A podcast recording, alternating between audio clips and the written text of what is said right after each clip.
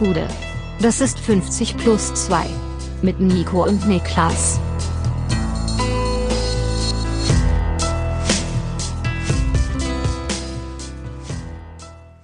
»50 plus 2 äh, Länderspielpausen Spezial. Mein Name ist Nico Heimer und bei mir ist der Mann, der behauptet, er habe den Number One Grindset in DE, Niklas Levinson. Papa? Grindset bist du. Bist du Grindsetter, würdest du sagen? Ich finde es gut, dass du es mittlerweile schon als normale Gegenfrage akzeptiert hast. Ähm, Ja. Grindsetter sind Leute, die hasseln, ne? Ich glaube ja, das sind Leute, die denken, Ja. dass ähm, Arbeit die größte Erfüllung im Leben ist. Ja, dieser eine Typ, der einem immer empfehlen will, dass man im Studium für sein Coaching irgendwie 2000 Euro ausgibt und dann nur Einser schreibt und Genau. dann äh, bei Goldman Sachs irgendwie 60 Stunden die Woche arbeiten kann, Minimum, Ja. um dann am Ende mit circa Mitte 30 komplett ausgebrannt zu sein. Ja, das ist der Grindset, von dem wir alle reden. Da geben wir Daumen hoch für. Da, da sage ich, Das grind ist das- weiter, Freunde, das klingt gesund. Das ist das Lebensmodell, das ich unterstütze. ja, genau, da sehen wir uns. Ähm, Grindset till er die. Wir müssen uns Sisyphos als einen glücklichen Menschen vorstellen. Ja, Wer hat das gesagt? weiß ich nicht. Albert Camus. Ich dachte Rainer Kalmund, war 50-50. war 50-50. Ich habe noch eine weitere Frage für dich. Mhm. Ähm, wenn das eine Wette wäre und du müsstest sagen over or under, Ja. würdest du sagen, der durchschnittliche deutsche Haushalt wischt in seiner Wohnung oder in seinem Haus over oder under fünfmal im Jahr nass? Over. Over? Ja. Ja. Krass. Das ist, ich glaube sogar, Die dass, Boomer retten das hoch, glaube ich. Die, Bu die das Boomer kann sein, raus, das kann glaub sein. ich. Ich glaube sogar, dass ich, ich sag mal, bis zu sieben hätte ich das Over gepoundet. Okay, wow. Da bin ich mir relativ sicher. Also ich bin, ich bin ein klares Under, kann ich, ich, sagen. ich sag dir, was du brauchst. Du brauchst eins von diesen neuartigen Geräten, das saugt und wischt zugleich. Was? Ja, die gibt's ja jetzt. So Saugwischer-Dinger. Liebe Saugwischer-Dinger-Hersteller, meldet Ja. euch bei uns. Ähm, Wir haben Interesse auf jeden Fall. wir haben Interesse, wir machen hier Werbung für Weil euch. ich, also ich stelle fest, dass ich immer an den Punkt rauskomme, wenn ich geputzt habe. Das Nasswischen ist ja eigentlich der letzte ja, Akt. genau. Du, musst ja, du hast ja schon gesaugt, was ja eigentlich sich anfühlt wie der, wie der finale Aufgalopp. Ja, genau. Also und vorher passiert noch, also man putzt das Bad, man, keine Ahnung, räumt, putzt die Küche. Und der letzte Schritt ist dieses nasse Wischen. Ja. Und zu dem Zeitpunkt sieht die Wohnung aber schon so trügerisch gut aus, dass man sagt, ah, scheiß drauf. Ja, Und- also ich verstehe ganz genau, wo das herkommt. Das, da müssen wir nicht drüber reden. Aber wie gesagt, ich glaube, äh, da ist die, die Leute, die Leute, die Leute wischen. Ich müsste sogar überlegen, ob ich dieses Jahr nicht sogar under free bin noch. also ich habe wirklich quasi niemals nass gewischt. Also ich habe letzte Woche das gewischt, kann ich dir sagen. Tatsächlich. Ähm, ja. Also es liegt ja hier irgendwo eine Überleitung von Nasch, Nasswischen und Lappen zur deutschen Nationalmannschaft. Aber äh, hast du noch eine andere Thematik, die wir, die wir durchkauen sollten? Nee, ich habe keine andere Thematik. Nee, also ich finde, das ist so dringlich, dieses Thema. Das dominiert gerade die Nation. Äh, von daher können wir da gerne hingehen. Der DFB äh, hat sich mal wieder auf ganzer Linie äh, blamiert. Sowohl sportlich als auch äh, repräsentativ. Ähm, Wollen, lass uns da anfangen vielleicht ganz ja. kurz. Ähm, ich glaube, ich weiß, worauf du hinaus willst. Machen wir weiter. Also, wenn ich sage Waldemar Hartmann Ja. und sage Rudi Völler, dann, dann weißt du, oder? Genau, Rudi Völler war bei dem Bumsportal von- Spinnerformat. Ja, von ähm, na, wie heißt er denn hier der der der äh, der Typ, der sich so der hier Reichelt, Julian Reichelt. Ähm, der hat ja so ein alternative Faktenformat aufgezogen in den letzten in den, im letzten Jahr. Äh, Reichelt reicht oder so, keine Ahnung, wie das Ding heißt. Und dort hat sich einfach Rudi Völler mit Waldemar Hartmann Ja. hingesetzt bei einem nochmal bei einer Plattform, die ich als höchst kritisch äh, betrachten würde und beschreiben würde und hat da ein entspanntes Interview gegeben. Ja, und du, wenn du als DFB-Direktor dich dort hinsetzt, dann automatisch legitimierst Ja. du äh, mit deiner Anwesenheit Genau. dieses Portal. Das hier Plattform. ist ein ganz normales Po- Po- Portal, dem wir genau wie Ja. vielen anderen ganz normalen Medienhäusern Weil Rede und Antwort stellen. Ich kann damit leben und das wussten wir auch alle vorher, dass Rudi Völler in seinen Welt Weltansichten eher konservativ ist. Ja. Das stört mich auch nicht, weil das war uns allen klar, das ist transparent gewesen und nochmal What did you think they thought? Ja, ist alt. richtig. Ist halt Klassiker, alt. Das, ja. Von daher ist es für mich auf der privaten Ebene gar kein Problem, aber es verlässt halt die private Ebene, wenn er in einer DFB-Montur sich in dieses Format reinsetzt und dann dementsprechend diesem Kanal und dieser Plattform eine Bühne gibt und damit eben eine Legitimation. Und das finde ich, gehört sich einfach nicht für einen DF DFB-Direktor. Also das ist in meinen Augen einfach ein, in der öffentlichen Wahrnehmung und der Handhabe der Öffentlichkeitsarbeit ist das äh, ja borderline peinlich mindestens. Ich würde sogar noch einen Schritt weiter gehen. Ja. Also ich finde, das ist eine Sache, die den DFB einfach nicht passieren darf. Ich will es mal so sagen. Das darf nicht passieren. Und ähm, wenn die wenn der Fußball nicht so am Boden liegen würde, wäre das Thema, glaube ich, auch nochmal deutlich heißer äh, gekocht worden, als es jetzt in dieser Woche so passiert ist.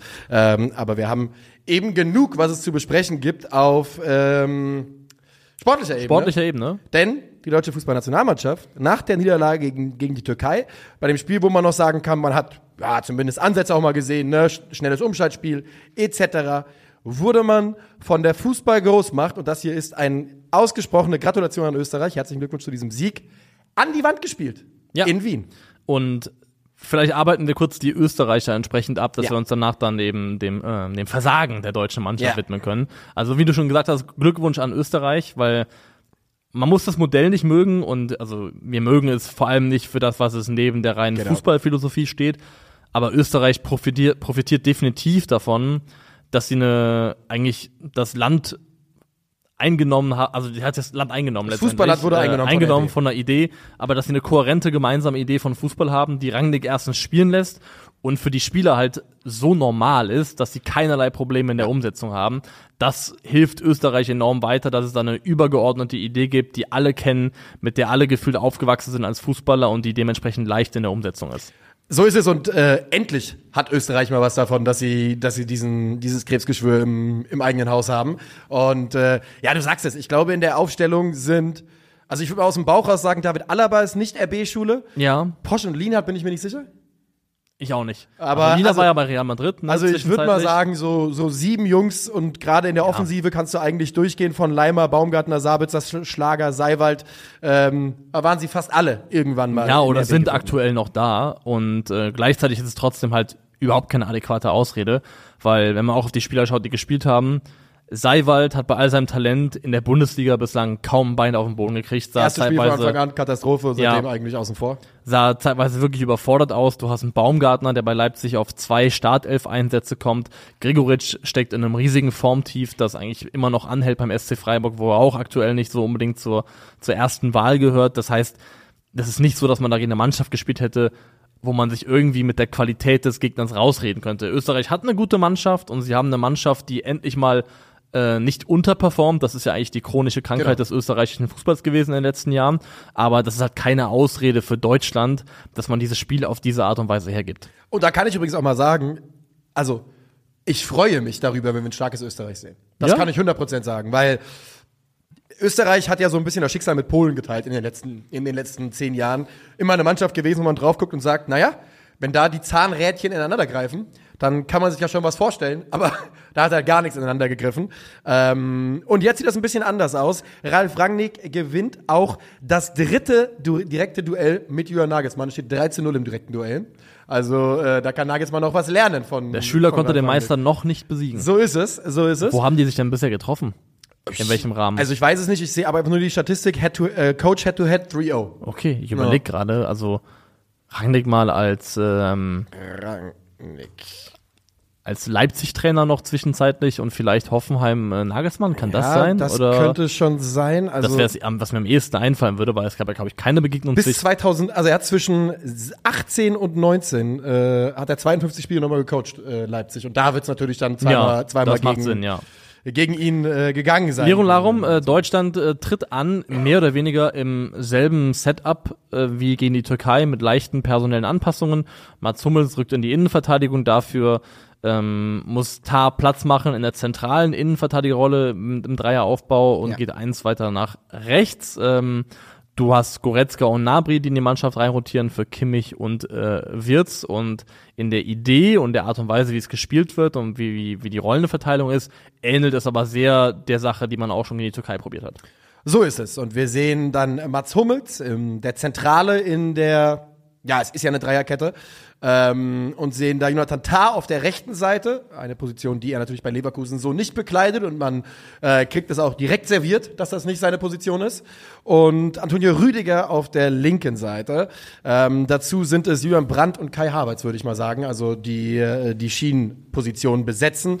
Ja, Die- Brandt und Sané sind so ein Genau. bisschen in, in dauerhafter Rotation. Was dazu führt, dass die beiden quasi dauerhaft zwischen der RAV, nenne ich es mal, und der Zehnerposition oder den zweiten Stürmer so hin und her pendeln in so einer, in so einer, äh, ja, in einem flüssigen System, funktioniert nicht so richtig gut, bis gar nicht. Was auffällt ist, die deutsche Nationalmannschaft setzt vehement auf den Ausbau aus der Abwehr heraus. Kurzer Ball von Kevin Trapp, der übrigens natürlich seine Schwierigkeiten mit dem Ball am Fuß hat, aber ansonsten wahrscheinlich der beste Deutsche in diesem Ja, Spiel also er ist, er ist gut im Parieren. Ich glaube trotzdem auch, dass also dass es nicht ideal war, Nein. dass du gegen eine pressing-intensive Mannschaft wie Österreich mit Kevin Trapp spielen musst, weil Soll ich dir sagen, was er macht bei der, was er bei der Eintracht macht, wenn, wenn er so gepresst wird?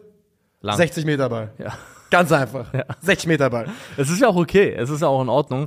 Da hätte es, glaube ich, schon der deutschen Mannschaft geholfen, wenn dann vielleicht jemand wie Marc-André Ter Stegen im Tor steht, Ja. der dir ein bisschen hilft, auch Pressing etwas kontrollierter auch aus der Torwartposition heraus überspielen zu können. Aber es soll keine Ausre Ausrede sein, vor allem, weil Kevin Trapp ja im immer noch Kerngeschäft des Torwartspiels wirklich einen sehr ordentlichen Job gemacht hat. Und ich würde auch sagen, dass er sich sein EM-Ticket äh, relativ, dass er das relativ sicher in der Tasche hat. Die Frage wird sein, ob er als Nummer zwei oder Nummer drei hinfährt. Äh, aber das ist eine Diskussion für einen anderen Tag. Worauf ich hinaus wollte gerade ist, ähm, was wir sehen, ist, die DFB-Mannschaft unter Jürgen Nagelsmann setzt vehement darauf, aus der Abwehr aufzubauen, gerne über die rechte Seite, wo Jonathan Tah immer wieder in Situationen kommt, wo er dann zwei gegen eins steht, denn die Österreicher pressen brutal, brutal. Und das reicht, um den Aufbau Deutschlands über 90 Minuten, und da kommt dann auch der Trainer irgendwann ins Spiel, komplett zum Erliegen zu bringen. Und ähm, ich war, ich muss wirklich sagen, ich habe eben zu dir gesagt, ich bin seit Dienstag, ich hätte nicht gedacht, dass die Nationalmannschaft bei mir anrichten kann, in so einem leichten, das kann doch wirklich nicht wahr sein Zustand, weil ich es nicht fassen kann. Ich bin ja auch im Stream einmal kurz ein bisschen äh, hochgedreht, weil Da ich nicht du kurz ein verstehe. bisschen, ein bisschen wild hier. Ja, weil ich nicht raffe, wie man nicht einmal es versuchen kann. Weißt du was? Ich sag dir was. Wenn du fünfmal den Ball nach vorne schlägst, einen davon macht Niklas Füllkrug schon fest. Und das ist nicht schön, das ist nicht gut, das ist keine tolle Spielkultur, aber das ist besser als das, was wir äh, gesehen haben gegen Österreich im Aufbau. Ja, also du sprichst einen wichtigen Punkt an, weil ich glaube, äh, Füllkrug hat in der Halbzeit, die er spielen durfte, ähm, ein Kopfballduell geführt oder einen Luftzweikampf geführt und hat auch gewonnen. Das ist zu wenig, Ja. weil genau dafür sind solche Spieler da. Für mich ist das Paradebeispiel aus der ähm, aus dem deutschen Fußball aus der letzten Saison war das, glaube ich, ähm, Rückrundenspiel Borussia Dortmund gegen Leipzig, wo ähm, Sebastian Haller vorne im Zentrum war und genau der Spieler war, mit dem Dortmund immer wieder Leipzigs Pressing hat ins Leere laufen lassen, weil sie es einfach mit einem hohen Ball überbrückt haben. Und wie gesagt, es ist nicht immer schön, aber du hast halt einen Stürmer im Idealfall, der den Ball festmachen kann und der dafür sorgen kann, dass du nachrücken kannst und der die Ordnung des Gegners so ein bisschen destabilisiert und auch, ein, auch dem Gegner ein Risiko schafft im Pressing. Ein Risiko schafft im Pressing, weil du nicht weißt, okay, wenn wir jetzt hoch anlaufen, kommt dann der lange Ball, macht er ihn fest und was passiert dann, wenn schnelle Spieler wie zum Beispiel Leo Sané dann vielleicht die Tiefe belaufen.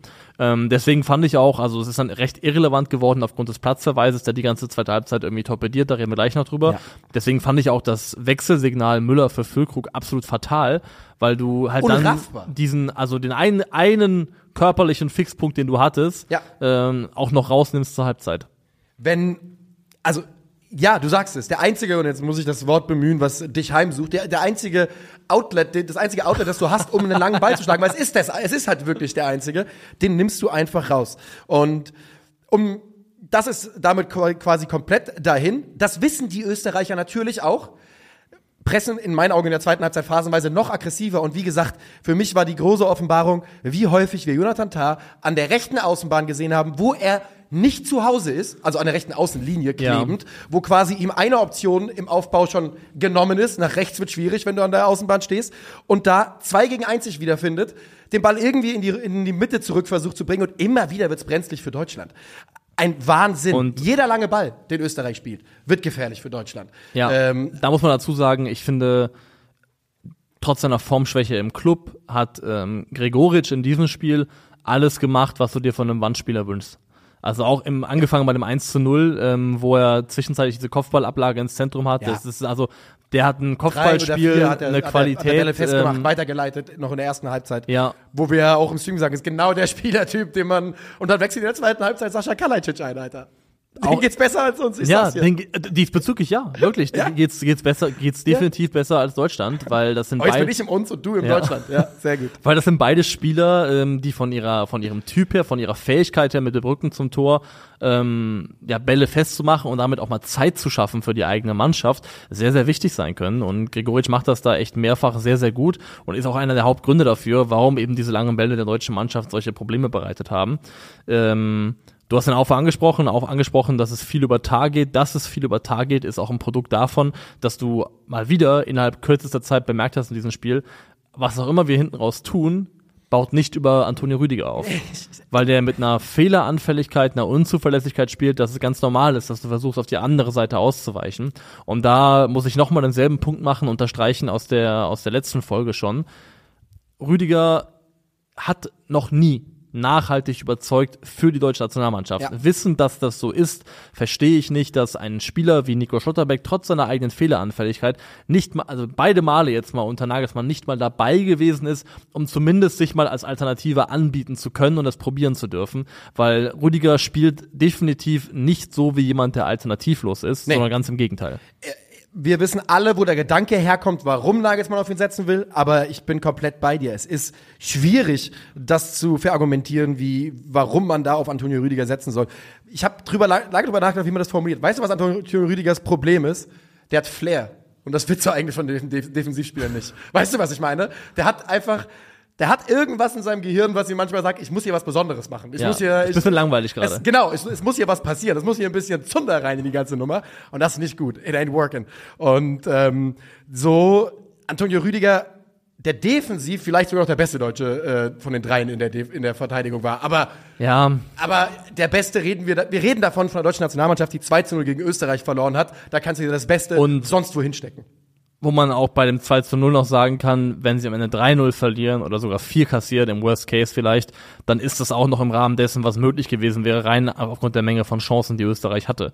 Also manchmal hatte Deutschland einfach nur Glück, da, Glück damit, dass Gregoritsch äh, bei den Qualitäten, die er hat, extrem langsam ist und noch ein, noch ähm, Diese eine Szene. ja Gegen, und noch gegen Rüdiger. gegen ne? Rüdiger auch, ja. und noch einzufangen ist, ähm, weil sonst, glaube ich, kann das noch bitterer ausgehen. Also ich finde, selbst mit diesem 2 zu 0, was am Ende stehen bleibt, ist die deutsche Mannschaft noch im Verhältnis einigermaßen gut bedient gewesen.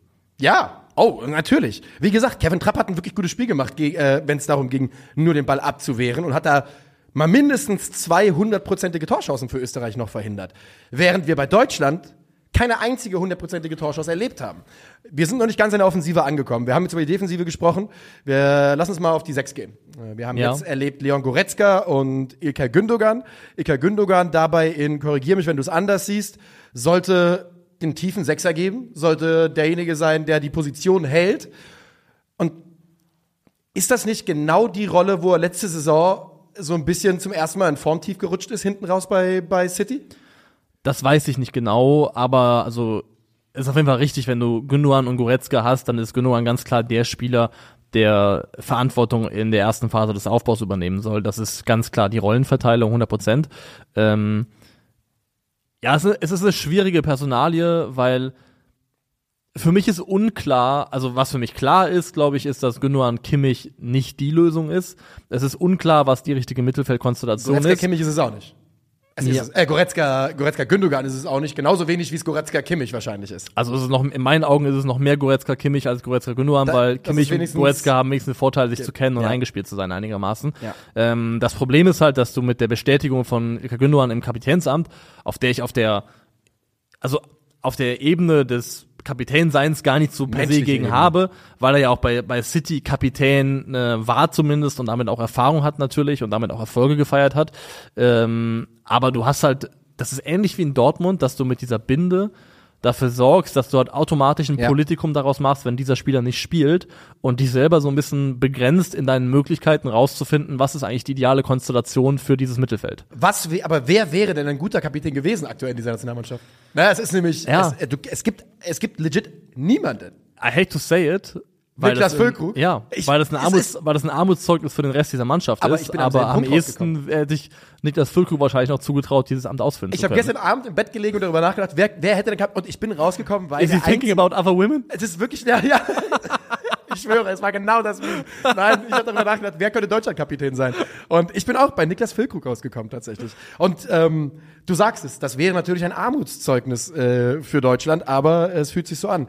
Ja, Gündogan Goretzka, das hat auf jeden Fall auch überhaupt nicht funktioniert. Die beiden bringen keinerlei Ruhe ins Spiel, die beiden bringen keine ähm, Ballzirkulation äh, ins Laufen. Sie haben große, große Probleme mit den aggressiven Österreichern, äh, Seiwald und Schlager, die sich den allerweitesten Phasen wirklich darauf beruhen, den Jungs die Bälle abzujagen und einfach nur wieder äh, zu Ja. verteilen. Und Das reicht gegen Deutschland. Ja, das reicht. Also was du halt im Idealfall können musst, ist, also erstmal Nagelsmann richtigerweise im Interview beim, äh, beim Sport, Sportstudio ist im ZDF, ne? Ja. Beim Sportstudio, äh, wo wir auch nachher noch drüber sprechen können, weil er auch Dinge gesagt hat, die ich als recht fatal empfunden habe, ähm, moniert oder als äh, Hauptfehlerquelle ausgemacht in der ersten Halbzeit gerade, dass ähm, zu wenig Dynamik und Bewegung ohne Ball bei seiner Mannschaft war und dass alles aus dem Stand rausgespielt worden. Das heißt, die Leute vor der Abwehr haben sich zu wenig bewegt, zu wenig angeboten. Ähm, und dem würde ich zustimmen, aber eine der Hauptqualitäten, die du halt brauchst, wenn du mit dem Rücken zum gegnerischen Tor angespielt wirst, unter enormem Gegnerdruck, wie es bei Österreich und deren Pressing nun mal eben auch ist, ist halt, dass du in der Lage bist, und da brauchst du halt technische Qualität für, aber auch eine gewisse athletische Voraussetzung, ähm, dich aus diesem Gegnerdruck rausdrehen zu können mit Dynamik rausdrehen zu können, um Spieler herum vielleicht auch. Und ich würde sagen, bei Gündogan fehlt es mittlerweile da so ein bisschen an der ähm, an der Athletik, an der Dynamik und bei Goretzka ist es ein technisches technische Limitierung, die sich da bahnbrechen. Und da ist aber auch, finde ich, die Beantwortung der Frage schwierig, wer kann das richtig gut? Also ich finde, wer ein Spieler ist, der die Voraussetzungen hat, sich aus, sich aus so einem Gegnerdruck rauszudrehen, ist zum Beispiel Felix Mecher, der jetzt Angeschlagen. angeschlagen war, nicht spielen konnte. Ähm, aber ansonsten finde ich, gibt's auch von der Art Spieler, die diese, die ideal darin sind, so Drucksituationen aufzulösen, ähm, aus sich heraus, nicht über Passspiel in dem Fall, gibt's gar nicht so wahnsinnig viele. Aber genau in der, an der Stelle kommt dann eben doch auch wieder meine Trainer, Trainerkritik ein bisschen, weil, wie gesagt, es ist nicht schön, das ist nicht das, was wir von Julian Nagelsmann kennen, aber dass sie diesen langen Ball, der nun mal einfach ein probates Mittel gegen so aggressiv pressende Mannschaften ist. Das ist so, das ist so. Das ist seit zehn Jahren ein, mit- äh, ein probates Mittel dagegen. Ja. Und dass man den nicht wenigstens, wenigstens mit dem Mut der Verzweiflung in der zweiten Halbzeit häufiger sucht, sondern Füllkrug runternimmt. Da- Das ist, das erschließt sich mir nicht nach dieser ersten Halbzeit. Ich verstehe es nicht. Die ähm, Stichwort zweite Halbzeit ist ein gutes, da können wir mal hingehen, denn die äh, zweite Halbzeit ist eigentlich in Anführungszeichen beendet nach 49 Minuten, zumindest aus deutscher Sicht, denn Leroy Sané ist äh, nach einem, Z- äh, Zweikampf mit äh, mit dem Vene, Ja. mit äh, dem Vene von Mainz, der anschließend zu Sané, der auf dem Boden sitzt, hingeht und ihm so mit der Hand in den Nacken greift. Also es ist schon ist eine ist so eine Sache, für die man gelb sehen kann. Ich, ich erzähle dir, ich habe es mir in ultra Slow-Mo angeschaut, ungefähr zehnmal. Ich erzähle dir, warum Leroy Sané komplett selbst schuld ist und ich im Vene gar keinen Vorwurf mache, okay? Der, also, linke Außenbahn. Wenn du genau hinguckst, Leroy Sané tritt mit offener Sohle auf die Achillessehne von einem Vene in der Aktion. Super versteckt, super clever, geht in den Zweikampf normal rein, tritt den Fuß im letzten Augenblick auf, tritt ihn mit der, mit der Sohle in die, in die Achillessehne. Deshalb ist im Vene so angezündet, weil das natürlich sau weh tut. Du siehst auch im Vene, und da kann man drüber reden, ob das eine Unsportlichkeit ist, reißt im Fallen das Bein hoch, versucht Ja. so ein bisschen ein Nachtreten in dem Augenblick. Das wiederum triggert dann den eh schon angezündeten Leroy Sané. Dann kommt der Griff von dem Vene und dann steht Sané auf und macht den Doppelschubser to the face ähm, von dem Vene. Aber ich sage, ich sage wirklich, Leroy Sané hat die ganze Situation angezettelt und die Frustration, die Leroy Sané erreicht haben musste, die man, die sich da Bahn gebrochen hat, die sagt sehr, sehr viel darüber aus, äh, wie die Stimmung ist. Ja, 100 Prozent, weil ich glaube auch, dass ähm, diese, diese Tätlichkeit weniger ein Produkt ist von dem, was unmittelbar an Vene macht und mehr ein Produkt davon ist, dass seine Toleranzschwelle für das, was er noch ertragen konnte in diesem Spiel, so niedrig gewesen ist, weil er einfach super, super unzufrieden war. Einfach super unzufrieden damit, wie das Spiel gelaufen ist, für ihn selber auch. Und ich könnte mir zumindest auch vorstellen, recht unzufrieden mit der Rolle, die ihm angedacht worden ist, mit der, die er zeitweise bekleiden musste. Ich glaube einfach auch, dass der Spieler Leo Sané nicht so happy gewesen ist damit, ähm, wie er eingesetzt wurde. Er hat Ähm, nicht einmal einen Ball bekommen, mit dem er äh, seine Stärken hätte ausspielen können. Er konnte ja nicht einmal tief gehen. Und wir sehen beim FC Bayern, Leroy Sané, der mit Geschwindigkeit tief geht, ist eine der gefährlichsten Waffen in ganz Europa. Ja, es kommt zu stoppen letztendlich. Und ähm, Mertesacker hat dann danach im Sportstudio gesagt, ähm, bei Leo Sané hat so ein bisschen Frage gestellt, ob er bereit sei, sich in eine Mannschaft einzufügen und einem Teamgefüge unterzuordnen. Und es gibt keine Entschuldigung für diese rote Karte. Es ist eine dämliche Aktion, es ist ein Riesen. Also es ist einfach auch ein, ein ja, Bärendienst anscheinend nicht, weil damit meint man was Gutes und macht was Schlechtes. Genau. Aber es ist Gute einfach Intention, schlechter Ausgang. idiotisch für seine Mannschaft, weil die Zeit, die Deutschland noch hat vor der EM, um sich einzuspielen und irgendwo hinzukommen, wo man hinkommen möchte, ist so begrenzt, dass halt wirklich jede Minute Fußball wertvoll ist. Ja. Und wenn du eine Halbzeit zu zehn spielen musst, hast du halt eine Halbzeit weniger, in der du in der Normalkonstellation dich einspielen kannst. Und das ist deswegen extrem bitter. Also nicht zu entschuldigen, aber trotzdem verstehe ich irgendwie, wo der Frust herkommt, weil Leo Sané ja auch weiß, ey, ich bin gerade eigentlich wahrscheinlich der formstärkste deutsche Ja. Spieler. Ähm, warum werde ich hier in so eine Rolle gepresst mit Defensivaufgaben, wo ich scheiße aussehe, wo ich teilweise auch Fehler mache natürlich. Also ich kann irgendwo verstehen, wo der Ärger herkommt. Ja, ich auch. Darf sich so trotzdem nicht Bahn brechen und äh, jetzt wollen wir mal sehen, ob er nicht sogar bis zur EM inklusive ein EM-Spiel gesperrt wird. Ich Sperre ist noch nicht, glaube ich, äh, bestätigt oder verkündet. Ja, Aber es wird auf jeden Fall, ja, für ihn äh, wird das, das die Vorbereitung arg verkürzen, zumindest mal auf dem Rasen. Und er ist ja nicht der Einzige, der, der mit seiner Position sicherlich nicht glücklich war. Wir haben jetzt über Jürgen Brandt und Kai Havertz schon mal kurz geredet, können wir gleich nochmal machen. Was war das, was der Schnabri da spielen sollte? Im ich weiß es auch Zentrum. nicht. Aber Gnabry, wenn wir, Gnabry, was kann, was wissen wir über Serge Gnabry, was er nicht so gut kann? Rücken zum Tor und in der Zentrale kreative, ein kreatives, belebendes Element sein. Weil, was macht Serge Gnabry in der Zentrale? Mit 90 Prozent der Fälle, wenn er einen Ball hat, abschließen. Er schließt Ja. immer ab. Das, der schließt auch aus der zweiten Reihe, weil er einen guten Schuss hat, super gerne ab.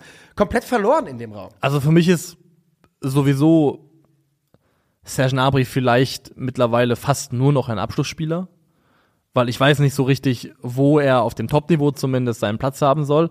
Er ist nicht mehr, äh, also finde ich zumindest nicht mehr dynamisch und spritzig genug und auch nicht technisch gut genug, um konstant eine 1 gegen 1 Bedrohung auf Außen zu sein. Deswegen spielt das bei Bayern auch nicht mehr, deswegen fällt diese Rolle dort auch anderen zu. Gleichzeitig finde ich, fehlt es ihm an äh, Spielstärke und Kreativität, um irgendwie so in der Zentrale hinter der Spitze zu agieren. Jetzt wie hier zum Beispiel auch angedacht, teilweise in diesen, in diesen Halbräumen, diese beiden Halbzehner-Positionen, die da bei Deutschland eben entstehen. Deswegen für mich ist der Gnabry fast eigentlich nur noch Abschlussspieler. Nur noch jemand, der, den du in der Box an den Ball bringt, der dann auch ein gutes Raumgefühl hat, auch eine ganz ordentliche Abschlussqualität. Aber viel mehr sehe ich da nicht. Deswegen finde ich auch, dass er in dieser Rolle ziemlich, ziemlich verschenkt gewesen ist. Ja, aber da muss, kann man ja wirklich dann sagen, wer nicht an diesem, an diesem Dienstag. Wir sind also jetzt in einer Position, wo man auch ganz klar einmal sagen kann, der Start von Jürgen Nagelsmann als Nationaltrainer. Schrott. Schrott. Schrott. Du hast am, im Stream gesagt, es fühlte dieses Spiel, genau dieses Spiel am Dienstag fühlte sich an wie, oder die Karriere von Jürgen Nagelsmann als Nationaltrainer fühlt sich an wie, ah, zwei, drei Schritte in die richtige Richtung, drei, vier in die falsche. Und man ist gefühlt nicht einen Schritt weiter als eben vor dieser Länderspielpause. Ganz im Gegenteil. Die Stimmung, die eingangs gut war, ist jetzt wieder komplett ruiniert. Und es fühlt sich so an, als gäbe es keine, ich sag mal, spielerische Lösung für die Probleme der deutschen Nationalmannschaft. Nee, also, also wir müssen es aus zwei Betrachtungsperspektiven jetzt, glaube ich, noch Platz finden müssen. Die eine ist, vielleicht sind wir einfach scheiße. Es gibt wieder kleine, wie Kevin Albrecht Ja, getweetet ja, hat. ja. Also ist Deutschland einfach scheiße?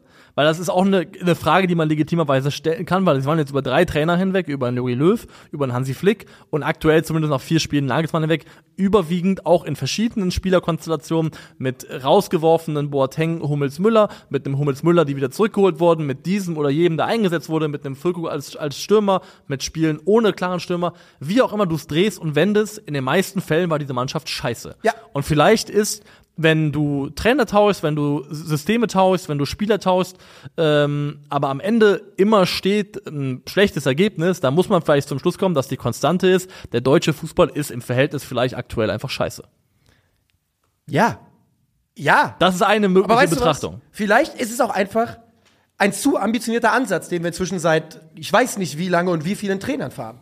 Vielleicht ist es zu ambitioniert. Vielleicht funktioniert es eben nicht mit zugegeben sechs, sieben, acht technisch hochbegabten Spielern auf dem Rasen. Vielleicht ist es nicht der Ansatz. Vielleicht, äh, ich fasse nicht, dass ich sage, aber vielleicht brauchst du halt Rani Kedira, Tietz. äh, aber weißt du, was ich meine, Alter? Ernsthaft? Glaubst du nicht, dass wenn wir pragmatisch 4-2-3-1 die, äh, die Ausverteidiger überlaufen nicht mal, die gehen bis zur Mittellinie, kommen wieder zurück und das Ding wird halt pragmatisch, defensiv stabil zu Ende gespielt und vorne hilft der liebe Gott, aka Niklas Füllkrug und eben vom Flügel Leroy Sané plus X. Was weiß ich? Aber das, was Ja. wir versuchen, dass wir immer noch versuchen, dem nachzulaufen, was wir vor zehn Jahren waren, die Mannschaft, die Spanien ausgenommen den Ball am besten laufen lässt, die fußballerisch fast jede Mannschaft knacken kann.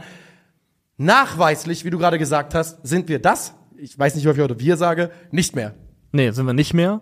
Und also ich bin bei dir auch insofern, dass ich glaube, selbst wenn du in der, also würde ich zumindest meinen, in der Offensive wenig Vorgaben hast, wenig eingeschleifte Muster hast, viel darauf setzt, dass die Spieler aus ihrer individuellen Qualität heraus Dinge kreieren, würde ich meinen, wenn du in der Offensive irgendwas aus dem Platz, auf dem Platz hast, aus einer Konstellation, Leroy Sané, Florian Wirz, Jamal Musiala, Julian Brandt, Niklas Füllkrug, dass diese Spieler schon in der Lage sind, fast aus sich heraus, ohne dass du dem wahnsinnig viel mitgeben musst, Spielt Fußball. Geht's raus und spielt jetzt Fußball. Fußball, Fußball Ja. einfach in der Lage sind, Ja. pro Spiel zumindest eine Handvoll gefährlicher Momente zu kreieren. 100%. Wo es darauf ankommt, die dann die wenigen dann zu nutzen. Davon, Und- da, wenn das nicht, wenn, das muss ich glauben. Das muss ich glauben, um meine, um meine, meine, meine Fußball-Sanity Um zu sane bewahren. zu bleiben, Ja, genau, um einfach glauben. nicht durchzudrehen und zu sagen, Alter, ich habe nie irgendwas gewusst scheinbar. Deswegen, das muss möglich sein. Und dann darauf setzen wir, ähm, oberste Prio ist, äh, dass wir stabil werden. Weil das ist auch jetzt ein Thema, was sich durchzieht. Das war jetzt wieder zwei Gegentore. Nagelsmann hat jetzt über vier Spiele den Gegentorschnitt von Hansi Flick akkurat fortgesetzt. Es war unter Flicks, Flick in 2023 zwei Gegentore im Schnitt pro Spiel und unter Nagelsmann ist es Stand jetzt genau dasselbe. Und da finde ich, ist es fatal, dass er sich danach hinsetzt im Sportstudio und sagt, ähm, wir werden bis zum nächsten Sommer keine Verteidigungsmeister mehr weil das eine Alibi-Aussage ist, weil das ein Alibi an die Mannschaft gibt. Und es ist Und- ja einfach Quatsch. Ne, es ist einfach Quatsch. Wenn du das willst, schaffst du das mit dem Spielermaterial, das Deutschland zur Verfügung hat, eine stabile Defensive auf den Rasen Vor allem, weil ich finde, er hat es begründet auf eine Art und Weise, die aus meinen Augen keinen, keinen Sinn macht. Weil er hat gesagt, wenn wir darauf schauen, wir haben eine Mannschaft mit großen Blöcken, mit einem Bayern-Block, mit einem BVB-Block, der jetzt da gar nicht so groß gewesen ist. Das sind alle Spieler, die kommen aus Mannschaften, wo sie es gewohnt sind, dass sie im Spiel deutlich mehr Aufgaben mit Ball haben als ohne Ball, wo die Verteidigungsmomente gar nicht so viele sind, weil sie eben viel über den Ball machen. Also damit versucht zu erklären, warum er keine Verteidigungsmonster mehr wird. Es waren aber übrigens gleich viele Bayern-Spieler wie Dortmund-Spieler in dem Spiel. Okay, krass. Beides drei. Ja, beides drei. Ja, Ach, Brandt, Füllkrug. Hummels, äh, Ach, Füllkrug klar, dann war es doch ein sichtbarer ja, genau, Doppel. und ja, richtig, Sané. Gnabry, Goretzka. Ähm, davon losgelöst, es war doch 2014 nicht anders Nein. und es ist bei keiner anderen Top-Nation der Welt anders. All diese Top-Spieler spielen bei Top-Mannschaften, die natürlich meistens den Ball haben und sehr wenig verteidigen müssen. Aber das ist ja gerade die große Qualität in den wenigen Momenten, die du verteidigen musst, wach zu sein und stabil zu sein. Also die Ausrede, ja, Bayern und Dortmund haben viel den Ball und müssen mehr angreifen als verteidigen. Also ergo können das die Spieler nicht so gut. Ey, Quatsch. Greift für mich überhaupt gar nicht. komplett bei dir und Deutschland wäre 2014 nicht Weltmeister geworden, wenn man nicht die Erkenntnis gehabt hätte in der Vorbereitung, okay, das erste, was hier sitzen muss, ist die Defensive und zwar bombenfest. Wie gesagt, man ging, es hat sich an dem Verlauf des Turniers geändert, wissen wir alles, aber man ging mit vier Innenverteidigern in der Viererkette in dieses Turnier und das war und Jogi Löw hatte ja auch einen das kann man, muss man so sagen, einen absoluten, einen hohen Anspruch an die Art von Fußball, die er hat spielen lassen. Aber er war sich eben nicht zu schade, um den Punkt zu kommen, zu sagen, okay, hinten pragmatisch. 2014 hat Jogi Löw ähm, absoluten Pragmatismus bewiesen. Ja. Hat bewiesen, dass er da in der Lage war, also spielerischen Anspruch mit Pragmatismus zu vereinen. Und selbst als dann Philipp Lahm auf hinten rechts zurückgekehrt ist, was ja richtig war, Philipp Lahm ist ja an erster Stelle auch ein defensiv herausragender Verteidiger gewesen. Genau. Also ich kann, also Fernando Torres 2008, ansonsten kannst du gefühlt an einer Hand abzählen, die Spieler, die eins gegen eins Philipp Lahm hops genommen Ja. haben. Er war ja in erster Linie auch ein herausragender Defensivspieler, darf man ja bei all seinen Qualitäten am Ball nicht vergessen. Und ich war schon, und das habe ich auch in der Reaction, die ich mit Christoph gemacht habe, damals schon an, an, angedeutet und auch durchklingen lassen. Ich war damals schon nicht begeistert davon. Es hat keine Begeisterungsstürme in mir ausgelöst, dass Julian Nagelsmann war. Ich habe sogar, glaube ich, gesagt, ich bin ein bisschen enttäuscht. Und es fühlt sich für mich immer mehr wie eine Fehlbesetzung an, die von die jetzt wahrscheinlich nicht mehr zu korrigieren wäre. Nee. Außer halt mit, also mit einem riesen Gesichtsverlust für beide Seiten, weil der DFB, für den wäre es ein Gesichtsverlust zu sagen, den Trainer, den wir eh schon erstmal nur mit dem Vertrag bis zum also bis zur EM ausgestattet haben, den tauschen wir nochmal aus.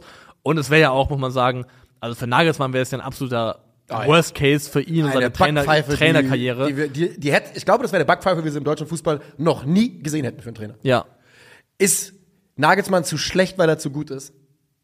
Verstehst du, was ich meine? Ich verstehe, was du zu sagen versuchst, ja. Ist er einfach zu ambitioniert, weil er selbst auf so einem ho äh, hohen Level schon gearbeitet hat, so ähm, Mannschaften so verbessert hat, wir denken an Hoffenheim zum Beispiel, an Leipzig, ist er zu schlecht, weil er zu gut ist?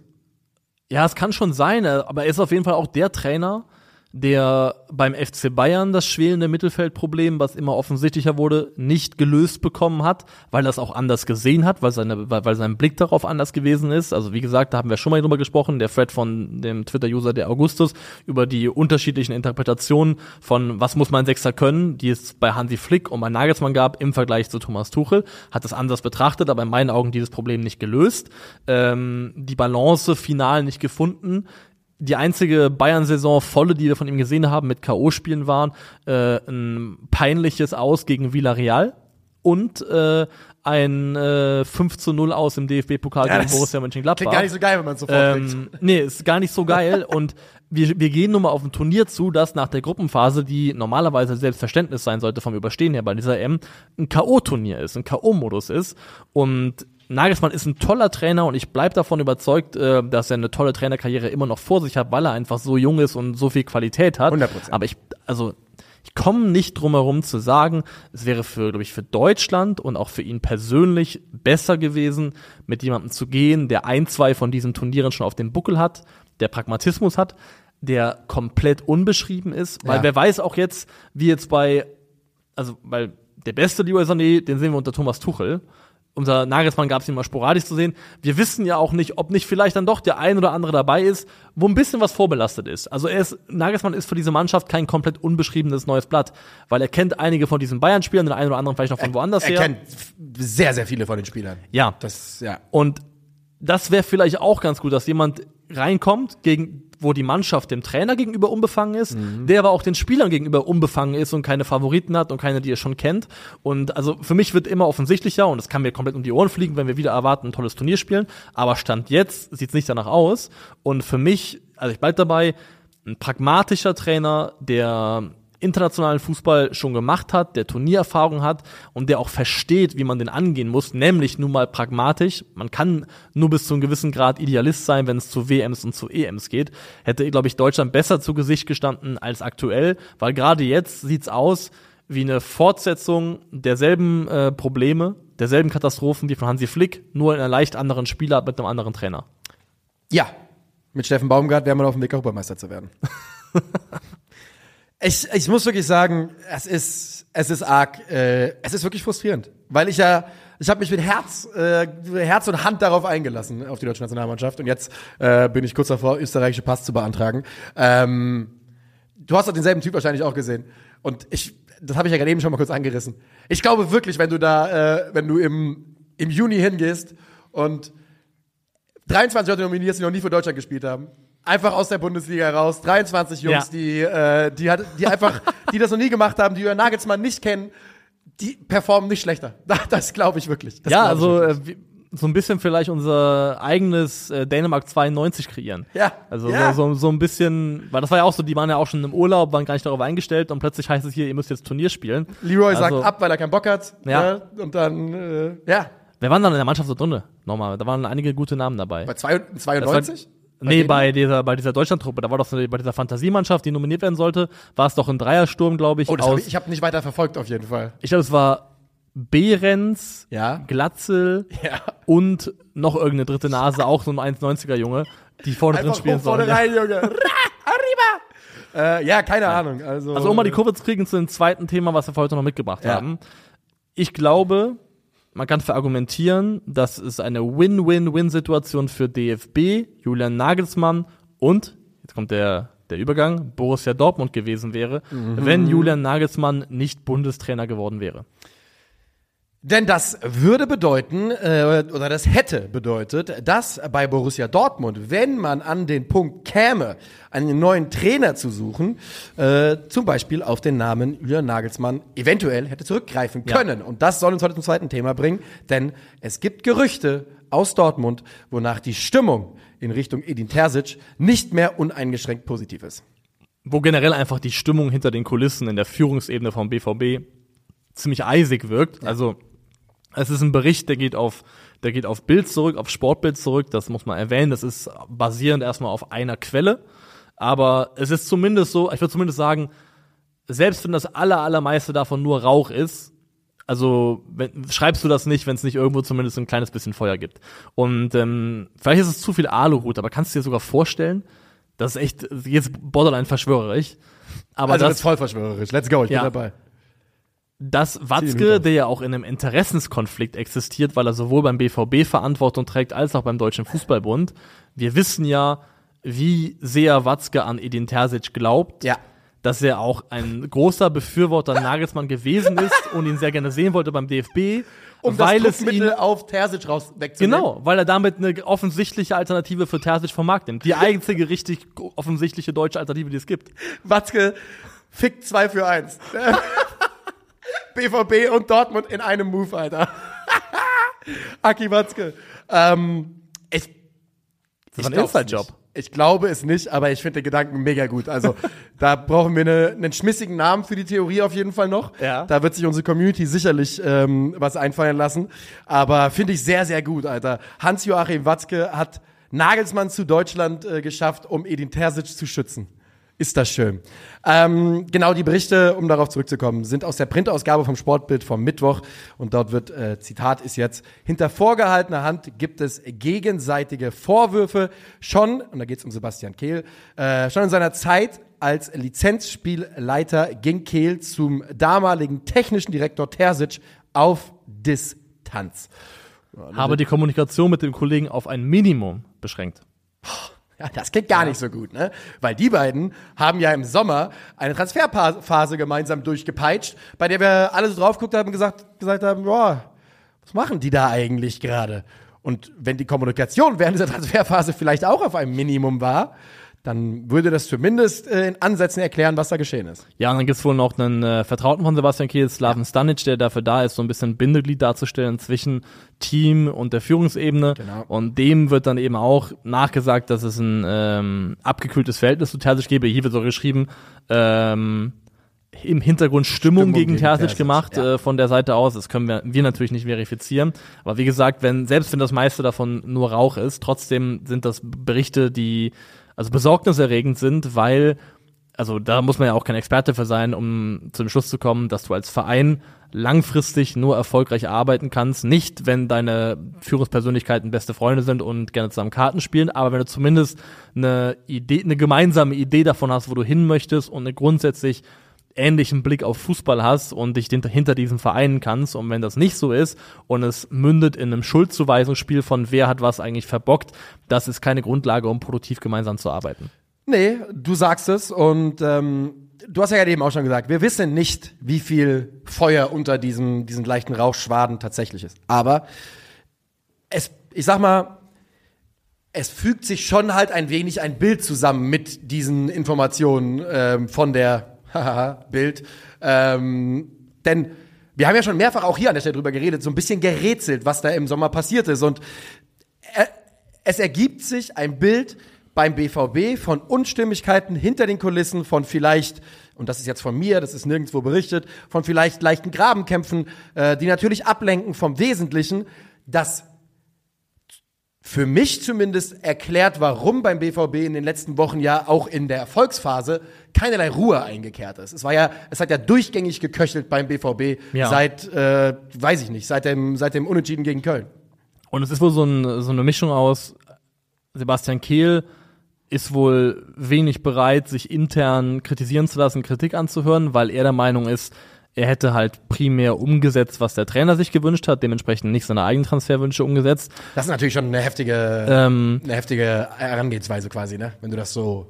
ja, wir, wir, wir können nur wiedergeben, was Ja, ja. woanders geschrieben wird, aber so ein bisschen ist das die, die Losung, dass Sebastian Kehl sagt, hör mal, ich habe ja hauptsächlich das gemacht, was der Trainer letztendlich sich gewünscht hat. Deswegen jetzt mir jetzt vorzuhalten, welche Spieler hier sp- hier spielen und wie die spielen, ähm, das, das sehe ich nicht so ganz. Auf der anderen Seite gibt's wohl auch eben unzufrieden, also ist dann Terzic situativ unzufrieden und ein Spieler, der da wohl auch die Meinungen spaltet äh, zwischen den beiden, soll Rami Benzebaini sein, der Transfer. Ja. Und da muss ich klar sagen, bin ich Team Sebastian Kehl. Nicht, weil Rami Benzebaini bisher so wahnsinnig berauschend gespielt hat. Ganz im Gegenteil. Ähm, ganz, also ganz im Gegenteil würde ich nicht sagen. Es hat, er hatte seine Momente. Ja. Ähm, das würde ich schon sagen. Er hat sich halt selber viel kaputt gemacht durch dumme Aktionen, die er hatte. Was übrigens Ähm, Rami Ben- Benzebainis DNA ist. Ja. Es ist wirklich seine Core-DNA. Ich habe da unlängst mit einem Kumpel drüber unterhalten, Dortmund-Fan, der auch gesagt hat, ich raff das nicht mit Benzebaini. Da habe ich zu ihm gesagt, das hat er eins zu eins in Gladbach so gemacht. Das sagt dir jeder Gladbacher. Der macht äh, ein Tor mit der Hacke, dann ein Fallrückzieher-Tor und dann eine rote Karte wegen Meckerns und äh, Ballwegschlagens. Das ist Rami Benzebaini. Aber ich finde trotzdem, dass er also es eigentlich sportlich in einigen Momenten sogar recht ordentlich gemacht hat. Äh, und das ist für mich überhaupt kein Transfer, für den es eine Kritikgrundlage gibt, eine sinnvolle, weil du holst mit Benzebaini ablösefrei einen Spieler in einem super guten Alter mit 28 Jahren, der spielen kann für dich, theoretisch linker Innenverteidiger in der Dreierkette, klassischen Linksverteidiger und sogar auf einer Schienenposition, wenn es sein muss. Also einen sehr, sehr flexiblen Spieler, den du dazu holst, der Bundesliga-Erfahrung hat, der grundsolide ist. So jemanden ablösefrei zu holen, macht für mich absolut Sinn. Das ist für mich ein absolut sinnvoller, schlüssiger Transfer. Das Problem ist, wenn deine restlichen Außenverteidiger Marius Wolf oder Rührsten heißen, der auch okay ist für 5 Millionen Euro, sogar jemand, der ein Top-Transfer ist, würde ich sagen, für das kleine Geld, weil er auch beim BVB als Aber Fan es ist sehr viel okay, dass wir jetzt schon Es ist sehr viel okay, es wäre Mhm. alles nicht so schlimm, wenn du auf der, und deswegen wollen sie ja auch auf den Positionen angeblich nachbessern, deine Hausaufgaben so gemacht hättest, dass das halt nicht immer deine erste Wahl sein muss. Dass du irgendjemanden hast, der noch ein bisschen mehr kann als diese Spieler, einen Außenverteidiger, der dir ein bisschen mehr gibt. Und da hat der BVB halt in meinen Augen einfach versäumt, was zu tun, was sie ja selber auch anscheinend jetzt sehen und deswegen im Winter was passieren soll. Aber Rami Benzebaini ist da in meinen Augen definitiv nicht das Problem, dass der BVB eine Transferphase 23, 24 hatte. Nee, und du hast es äh, in meinen Augen auch ganz schlüssig erklärt, denn du kannst natürlich sagen, oh ja, äh, weißt du, der kann jetzt eine Katastrophen so Sauspiel kannst du sagen, jo, hätte man nicht machen sollen, aber wie du halt gesagt hast, du hast keine Ablöse bezahlt, du hast einen Spieler geholt, der in der Bundesliga ge- gezeigt hat, dass er zum oberen, was auch immer auf seiner Position gehört, Viertel, 20 Prozent, 10 Prozent, ist auch scheißegal, Oberes was Drittel, es ist. ich ne? sagen, ja. Äh, hat gezeigt, dass er dazugehört, der hat dich wenig Geld gekostet, passt gut in die Altersstruktur, alles fein, hast du komplett recht.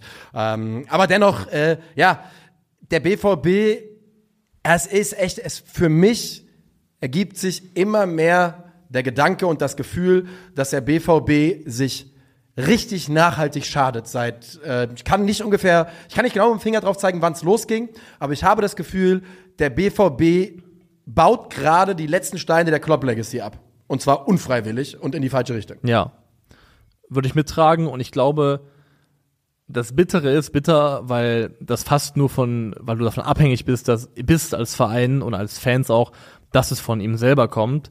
Ich glaube, ein richtiger Neuanfang mit einer richtig guten neuen sportlichen Perspektive und Aufbruchsstimmung, Euphorie, ähm, der sich frisch anfühlt, der kann nur ohne Hans-Joachim Watzke gelingen. 100 Prozent 100 Prozent da bist du bei, rennst bei mir ja eh auf den Ja. Türen ein Und die Frage ist halt, wann kommt der Punkt, an dem Hans-Joachim Watzke vielleicht an diesen Punkt rauskommt? Und das halte ich für sehr, sehr unwahrscheinlich, dass der zeitnah kommt. Da müsste schon also der Wind sich massiv gegen ihn drehen und einfach auch sich Fronten gegen ihn bilden, Ja. die dann irgendwann zu groß sind, um, die, um sie zu ignorieren. Hans-Joachim Watzke könnte, könnte vorm Pissoir stehen, sich selbst auf die Schuhe pinkeln und würde danach sagen, wer hat mich eigentlich gerade angepisst? ich sag's dir, wirklich. Das, das, ich sehe das nicht kommen. Ich sehe das nicht kommen. Ja, und das ist, glaube ich, einfach eine, eine bittere Erkenntnis. Trotzdem mal abwarten, ähm, wie weit das sie noch trägt. Also ich kann mir zumindest vorstellen, dass die Saison 23, 24 die letzte ist, in der wir die Konstellation Kehl und Terzic sehen. Davon würde ich sogar ausgehen, ja. Weil die Verträge laufen ja auch nur noch begrenzt bei beiden, glaube ich, bis 25 oder sowas.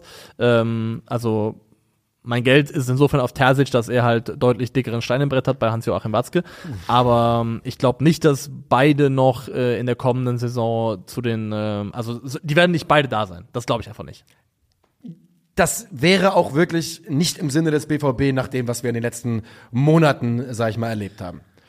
Ich glaube, wir sind langsam bei unseren Tipps angekommen, oder? Ja, also ich kann sagen, ich, ich wüsste, wen, wen ich halten würde und wen ich gehen lassen würde. Ich aber auch. ein Und das ist nicht Thema. das, was Ähm, du, was du gerade äh, aufgezeichnet hast. Das kann ich dir auch ganz klar sagen. Ohne zu wissen, wie gut Sebastian Kehl in seinem Job ist.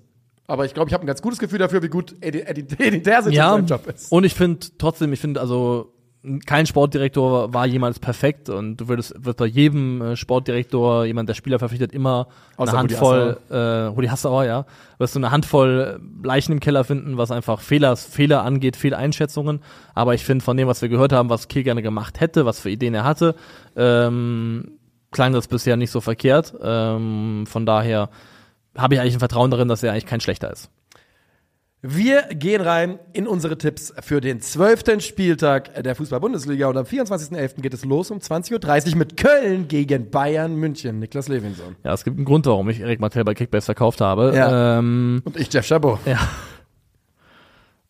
1 zu 4. 0 zu 5. Brrr. Ähm, Borussia Dortmund gegen Borussia Mönchengladbach. Gibt es da irgendeine Chance, dass es kein wildes Spiel wird für dich? Nee, das muss wild werden. 3-2 sage ich für Dortmund. Zwei beide. Ja. Union gegen Augsburg. Bin ich dran? 1 zu 0. Ja, ich musste nur überlegen. 1-0 für Union. Oh, gefällt mir natürlich, gefällt mir. Erste, erstes Spiel, ne? Von- Erstes Spiel, ja. Ja, gefällt mir sehr gut sogar. Würde ich eigentlich fast gerne mitgehen. Union wieder auf Urs. Ich sag, ich sag 2-1 für Union. Komm, scheiß drauf. Ich gehe auch auf Union. Sieg. Freiburg, Darmstadt, Darmstadt ja. Äh, das wird ein 3-0 Heimsieg für äh, die Freiburger. Also so viele Tore können die nicht schießen, deswegen sage ich 2-0. Ja, doch, äh, Röhl. Doppelpack Ja, Röhl. klar. Äh, Wolfsburg-Leipzig. Wolfsburg-Leipzig. Ja, man, man, man, man realisiert, was für eine Konferenz das ist. Ja, Ne? ja. Ich habe gerade, ich habe hab meine Eltern sind am Wochenende zu Gast und ich hatte schon quasi so rumorganisiert, dass ich Samstag Konferenz gucken kann. Ich überleg's mir nochmal. ja. Ähm, Wolfsburg gegen Leipzig. Ach, Ich, ich, ich muss an Kovac, ich bin ja ein bisschen Team Kovac, von Ja. daher sage ich 2-1. Ich sage 0-2 und damit würde, glaube ich, die Luft für Kovac langsam dünn werden. Ja, dünn im Sinne von, das könnte reichen, ja. Ja. Ähm, Bremen, Leverkusen. 1-3. Leverkusen zuletzt gerne eins kassiert, wird auch diesmal passieren. 2 zu 4. Ah, interessant. Dann haben wir, und das streamen wir am 25.11. um 18.30 Uhr, wir beide, kein Krögi, das können wir direkt schon mal sagen. Ja. Frankfurt, Stuttgart. Frankfurt, Stuttgart äh, 1-1. 3-2. Heidenheim, Bockum 1-0. 2-1. Und dann hinten raus, Hoffenheim gegen Mainz 05, 17.30 Uhr am Sonntag. Also Mainz hat ja niemanden mehr.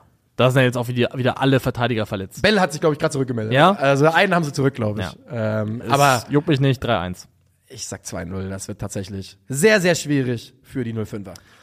Das war's für uns. Wir kehren uns raus, wünschen euch, äh, wenn es denn dann bald soweit ist, ein schönes Wochenende und Fall. hören uns am Montag wieder zum Bundesliga-Rückblick. Tschö.